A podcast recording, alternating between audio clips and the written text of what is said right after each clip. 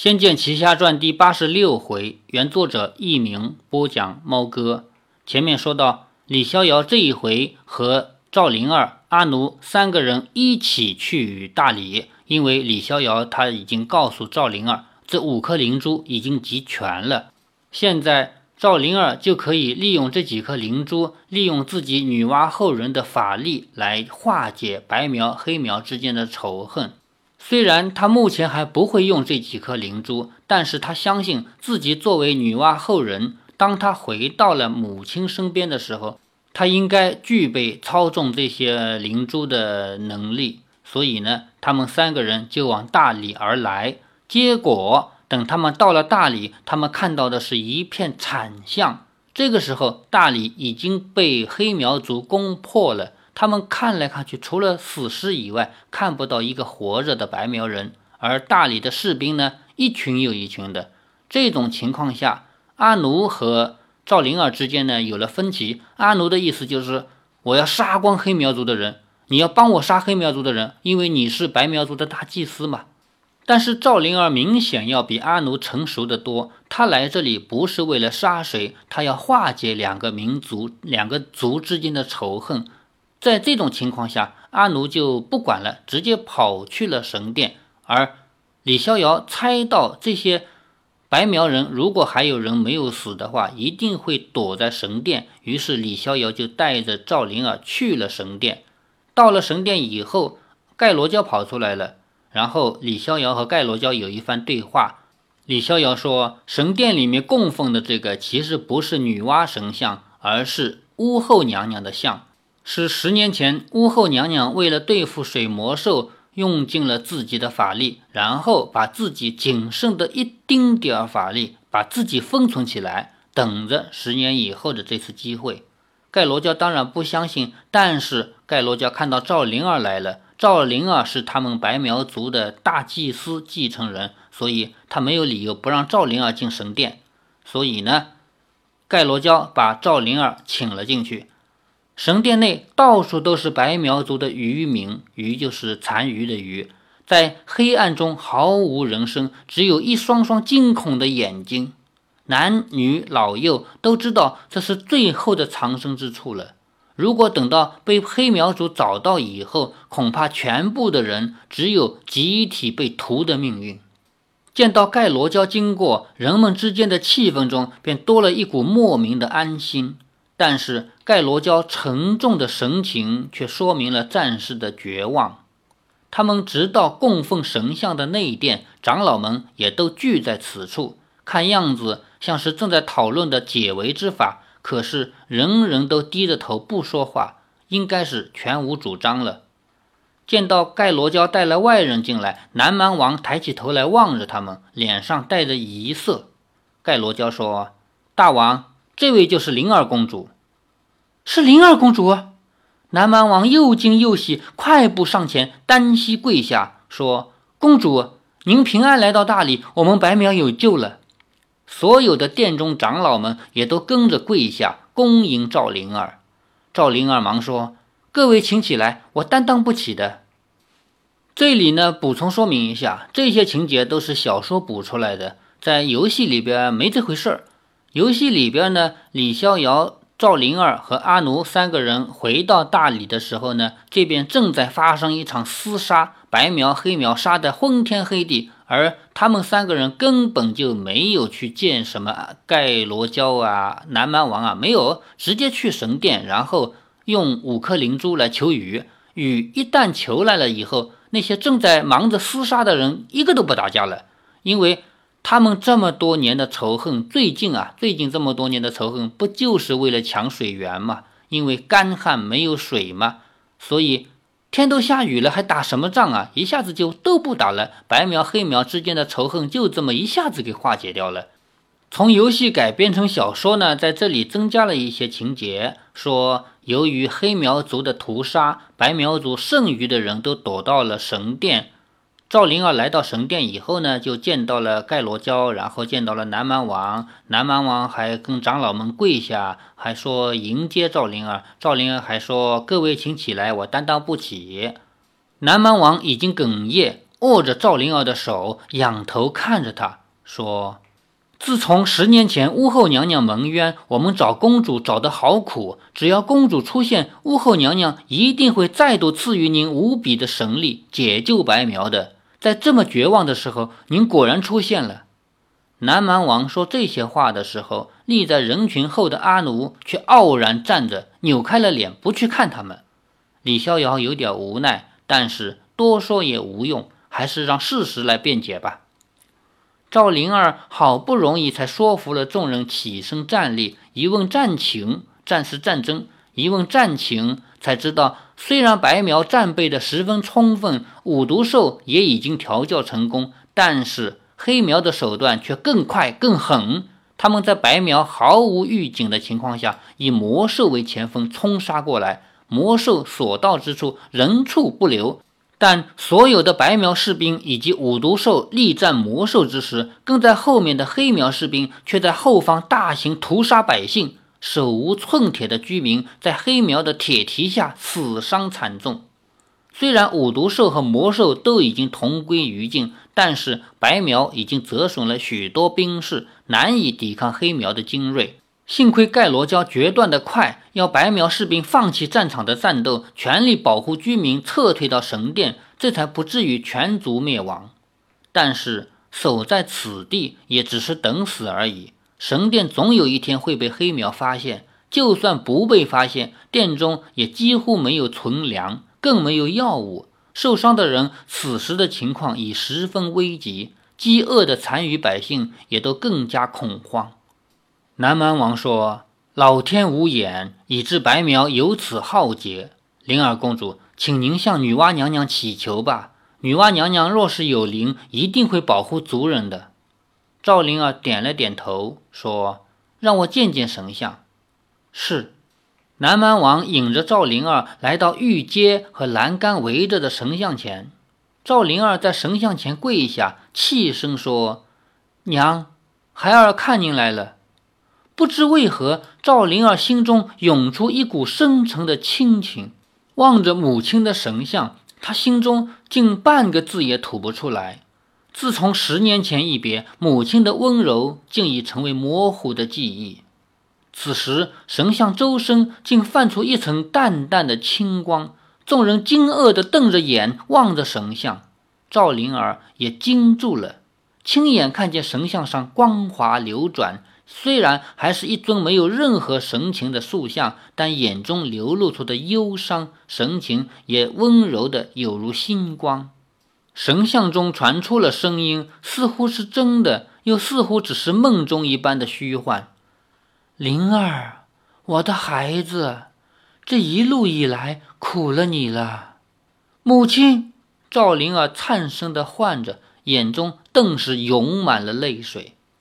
屋后温柔的望着他，说：“好孩子，你能够回到大理，一定受了不少委屈和苦难。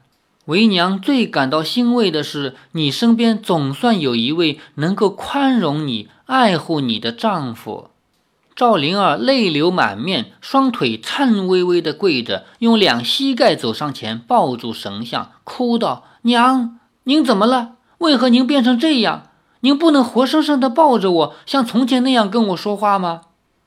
屋后的声音里充满了哀伤，轻声地说：“我是一该死的人。”强留一缕精魂在世间，只是为了等待这一刻。灵儿，这已经是强求的幸福了，你应该珍惜满足。赵灵儿点了点头，说：“娘，您强留精魂和灵术，以求见我一面，是不是为了要教我化解苗族的内斗？”屋后欣慰地说：“是的，灵儿，这个责任非常重大。”也许对你来说太沉重了，但你是你父王和我的后代，也是两族共同的希望。赵灵儿说：“但是局面演变至此，两族的仇已经不共戴天，我又怎能？”屋后说：“能化解仇恨的绝不是仇恨，而是爱。”赵灵儿苦笑着：“我知道，但是。”如何能在短短的时间内化解这么深的仇恨？巫后说：“你做得到，也应该做到。这是旱灾带来的痛苦，让人不得不以杀戮发泄恐惧。只要化解了旱灾，邪恶之徒的野心也就不堪一击。灵儿，娘会将灵咒传给你，为族人带来幸福，就是你的责任了。”赵灵儿深吸了一口气，说：“我知道了，娘。”屋后说：“你坐下来，专心的将思绪放空吧。”赵灵儿盘腿而坐，心侧如水。她感觉到一股暖暖的气流自她的天灵灌了下来，融遍她的周身，耳中充斥着清灵之音。虽然闭着眼，却仿佛见到了无边的原野上绿意盎然，小花点缀着碧绿的幽谷，远处的河水涓涓地流动，空气中充满着花香，远方还有少女和青年的歌声，无忧无虑地在蓝天白云下缭绕。那是曾经有过的苗疆的美景。虽然已经消失了很多年，但是有一天它必将重现。渐渐的，一切的幻影淡去了，屋后飘渺的声音似近似远：“灵儿，娘不能在人间与你团聚，但是在天上，我会默默的为你祝福。”当赵灵儿泪流满面的睁开眼睛之时，屋后神像已经化作一尊无神的石雕，一道浅浅的裂痕从头顶出现，裂痕渐渐布满了雕像，随后细细的碎裂之声迅速的接连响起，整座雕像应声碎裂，众人大惊不已，惶恐的面面相觑，不知如何是好。方才众人只是看到神像发出光辉，而赵灵儿席地打坐，无声无语，都不知道发生了什么事儿。接下来，神像发出的光辉像是一道灵蛇一般窜入赵灵儿的身体中。当神像裂成一地的碎石后，石堆中赫然出现一把雕着蛇的法杖、一件红色披风以及一颗美丽的彩珠。南蛮王惊讶地说：“这是？”天蛇杖、圣灵披风，还有圣灵珠，这是巫后娘娘的法器。这里呢，跟游戏差不多。赵灵儿她来到了神殿以后，前面我已经提到过，赵灵儿她不存在在游戏里边，不存在去见南蛮王的这一段，包括见盖罗娇，然后见到南蛮王，整个这一段都不存在。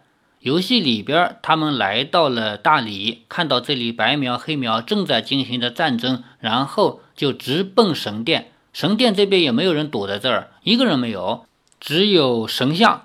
赵灵儿跪下来跟神像说几句话以后，神像交给他一些任务，然后就交给他这几个法器：天蛇杖、圣灵披风，还有圣灵珠。赵灵儿含泪望着那堆碎石，轻声地说。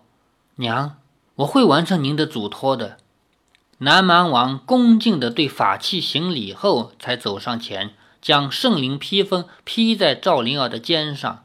赵灵儿手持天蛇杖与圣灵珠，转身望向众人，在他的眉宇间的神色顿时变得凛然高贵，教人心折。众人不禁都屏息望着他，等候着他的玉指观音。这个观音不是观音菩萨，观是羽扇纶巾的观，音是声音的音，就是等着他说话。说因为他是女娲后人嘛，所以他说话不是普通的话，叫玉指观音。赵灵儿望着众人说：“巫后娘娘已经将灵珠咒传于我，要化解白苗的危难，我责无旁贷。但是在化解旱灾之前，我要你们先答应我一事。”南蛮王恭敬地说。但听公主吩咐，赵灵儿说：“化解了旱灾之后，众人不许再与黑苗作战，抓获的俘虏要任其归家，以免仇上加仇。”他此话一出，所有人都变了色。盖罗娇说：“这怎么行啊？放黑苗士兵回去，他们会再回来侵略我们。”赵灵儿说：“战争的起端是为了争夺水源，水既不缺，争夺的理由就不存在了。”盖罗娇说：“可是他们已经杀到大理，难道他们会放弃垂手可得的土地？就算是士兵不恋战，难道他们敢违逆巫王不战而走？南蛮王也十分为难，说：“公主啊，黑苗士兵已经杀红了眼，就算是他们放下屠刀，白苗居民也无法平息怨恨。就算是旱灾一夕间化解了，战事也不可能自动停止的。属下请公主收回成命。”赵灵儿沉痛地说道：“为什么有了水还要战争？难道你们要的是血吗？”南蛮王说：“有了水之后，大家必定士气大振，也一定能一举打败黑苗。公主仁慈好生，属下可以将黑苗的战俘囚禁后，慢慢感化他们，绝不会妄杀。如此岂不两全？”赵灵儿轻轻地摇了摇头，说：“战争不是等着对方输才叫做止战。”而是要我方先停止，才能要求对方也停手。如果我说旱灾解除了以后，黑苗就会自动撤退呢？这南蛮王难以回答。他心中认定了黑苗绝不会退兵。赵灵儿坚决地说：“黑苗一定会退兵，我会化解这场战争的。”南蛮王说：“公主，您要如何做才能够化解战争？”赵灵儿说：“一切都交给我就是了。”他神色中的庄严令李逍遥产生了不祥之感。赵灵儿将一切责任一肩扛起，也意味着自我的牺牲。最不希望赵灵儿有三长两短的人，当然就是他了。他实在不能想象，若是自己失去了赵灵儿，将要面对什么样的世界。李逍遥这时耳中却已听见赵灵儿的话：“走吧，带我到祭坛去。”南蛮王说。祭坛在宫殿的前方，是最危险之地。赵灵儿说：“不到此处，如何祈雨？”盖罗娇说：“大王，属下愿意护送公主前往祭坛。”阿奴却突然发声说：“我也去。”李逍遥望着阿奴，心中颇感安慰。阿奴肯说这样的话，想必也十分担心赵灵儿的安危。李逍遥说：“有我们护送，想必黑苗也伤不了灵儿。”南蛮王这才点头说：“让我去对百姓们宣告公主的旨意吧。”南蛮王在前面带着众人走出内殿，殿外的众人都期待着望着他们。南蛮王说：“子民们，灵儿公主回来了，她将像巫后一样为我们解除苦难，让我们重新得到安乐的生活。”此话一出，众人脸上出现既欢欣又有点不知该不该相信的神情。赵灵儿知道人们已经痛苦了太久，就连承诺也不敢相信了。他对李逍遥说：“走吧。”他率先朝外走了出去，李逍遥、盖罗娇、阿奴等紧随在后。百姓们一见到赵灵儿，都不禁双手合十，或是跪伏在地。呜咽地说：“巫后娘娘，您要拯救大家啊！娘娘重生转世，我们有救啦！娘娘，您如果没有弃我们……”听了这么多哀怜的求恳，李逍遥心头却更加沉重。只靠一个人的力量，真的能够解救一个民族？就算解除了一时的干旱，几十年、几百年以后，会不会再有天灾？就算化解了一场战争，几十年、几百年以后，会不会又有另一场战争？解除苦难的人或是仙，又能一直无尽止的救下去吗？赵灵儿的母族世世代代所承受的是多么无限的重责！一行人才走入城内，果然就遇上大批黑苗士兵围攻。领军所带的几百名士兵一下子就包围住他们。笑道：“盖罗娇，你这魔女总算出现了。你对抗不了我教主的，马上投降吧。”盖罗娇说：“想请我没那么容易。”盖罗娇、阿奴等人正要出手，赵灵儿已说：“住手！”他这一声呼喝凛然有威。赵灵儿说：“你不认得我了吗？”贺图那领军一震，看清了赵灵儿，不禁吓退了一步，说：“你是王后娘娘。”赵灵儿说：“我是大王的女儿，也是苗族的公主。领军贺图当年也见过王后与公主，在发生变乱的那一年，虽然众人被迫与妖后党划清界限，可是巫后在众人心中其实也都还存留着慈爱的印象，只是苦于拜月教众到处宣扬，举发同情巫后的人为乱党，不是处以死刑就是囚禁，因此人人以痛骂妖后以自保。这个呢，就说到我们人社会的一个现象。就是绝大多数人是庸众，庸是庸庸碌碌的庸，众是群众的众。如果说现在政府主导的是大家要反日，那么所有人都以骂日本人为荣；如果政府主主导的是世界和平，我们要跟各个民族搞好关系，那所有人都会说我们是礼仪之邦。这种情况不只是小说里有，我们整个社会其实都是这样的。回到小说里来，这个贺图呢，他是认识公主的，而且呢，他回忆了一下这过去的这几年里面，其实他是代表着一种同情巫后的这个人群，只不过由于拜月教主、拜月教众的这个迫害呢，他不敢表现出来。时间过去了这么久，大王又下令找回公主来继承王位，对于公主的话，便人人都只有敬意了。也就是说，经过这十年呢，所有人都以骂巫后为荣，但是不再骂公主了，因为王已经说过要把公主找回来继承王位。既然要继承王位，那就是下一个王嘛，肯定表示王跟他之间关系是要和好的。这种情况下，大家都只有敬意、敬重这个公主了。灵儿的威严与气度，确实是人主之威。就是一看就是当王的人，领军贺图连忙说：“大家退下，不得冒犯公主。”他又转头对赵灵儿说：“请公主随属下回南邵，切勿与乱党为伍。”也就是说，白苗的这些人还是乱党。领军贺图正不知该下令抓人呢，还是该眼睁睁地看他们离开。赵灵儿已经径自继续前行，不再理会他们。领军贺图想到。反正公主这一行不过是四个人，我只要盯好了，不怕他们逃掉。于是领军贺图一声令下，一群士兵便列队紧跟在后，既不出手，也不离开。他们走了一段路，又遇上许多黑苗士兵。黑苗士兵都认得盖罗娇，见他身后竟然领着一大批黑苗士兵，都觉得十分奇怪，也不敢贸然出手包围，依然紧跟而上。也就是说。贺图领的这些人呢，实际上是跟着赵灵儿的，但是旁边其他士兵有人不认识赵灵儿嘛，但是他们都认识盖罗娇，以为这些黑苗士兵是跟着盖罗娇的，他们也不知道该怎么办，是要打呢，还是要怎么样呢？于是也就跟着了。